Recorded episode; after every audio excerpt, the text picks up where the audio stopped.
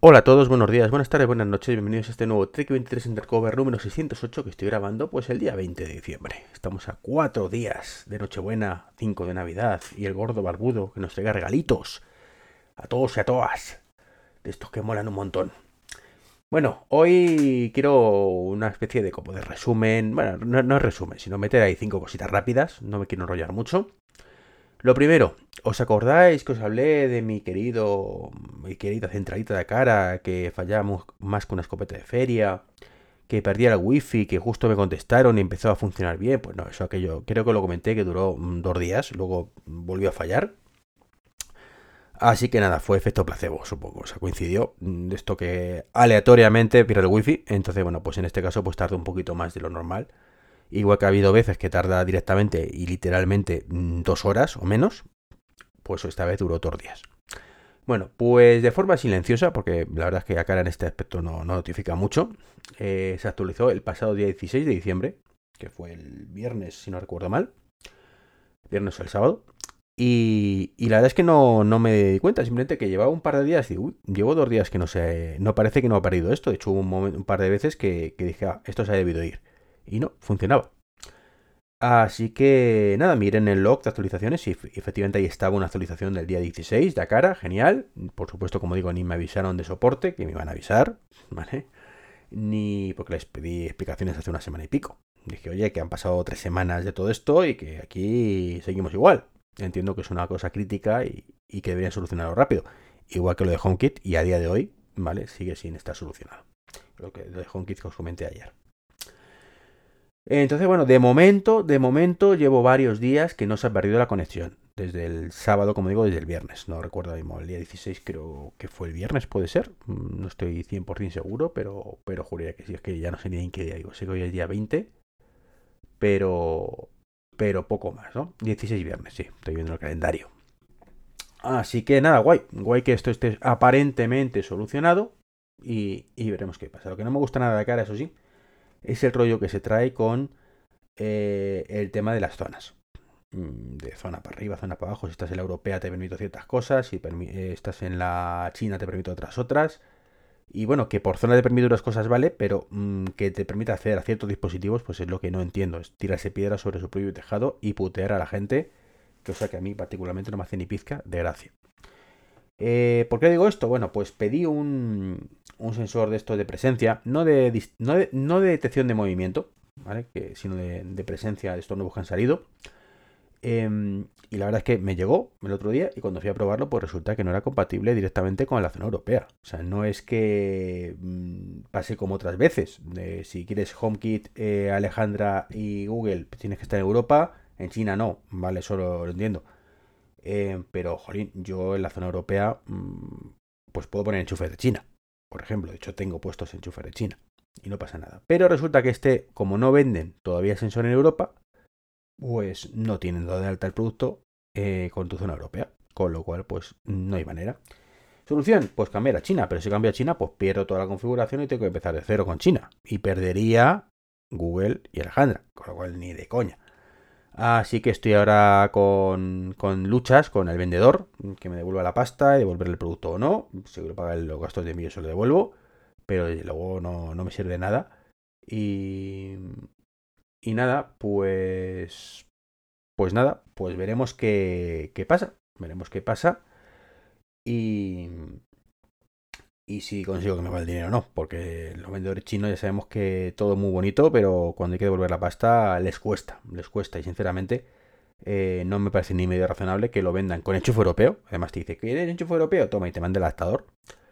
Eh, y no avisar en negrita y en mayúscula y bien grande de ojo que vas a tener que cambiar tu zona, ¿vale? Si quieres que funcione. Lo pone, es cierto que lo ponen por ahí y luego lo estuve releyendo y ahí en un puntito perdido. Eh, por cierto, que sepas que, pero, en fin, muy mal. Igual que, bueno, pues sabemos, eh, no puede ser un podcast si no hablamos de Twitter últimamente y resulta pues que ha estrenado una cosa nueva que es, podemos poner la foto de perfil cuadrada. Enhorabuena, gracias Elon, gracias. No, pero no nosotros, sino encima los usuarios verificados, solo algunos, los que tengan Twitter Blue. sinceramente, me parece mucho más elegante un perfil con una foto redonda poco a poco se ha ido imponiendo eso respecto al cuadrado. Em, en general, un círculo es más elegante. De hecho, los relojes pasa igual. Lo que pasa es que es cierto que en, un Apple Watch con la, o un reloj inteligente con la esfera cuadrada, pues tenemos mucha más información. En una foto de perfil, sinceramente, mm, no es necesario. Pero bueno, pues para que lo quiera mm, y demás, mm, no sé, no me parece mal si está las dos opciones. Ahora bien, que te impongan la cuadrada como hace años, con lo bonito que queda la redonda, pues no lo entiendo. Pero bueno, es su plataforma, ya está y, ellos sabrán. Es triste que esto sea una novedad y que genere noticias y que yo tenga que comentarlo en un podcast, pero bueno, sí, es lo que hay.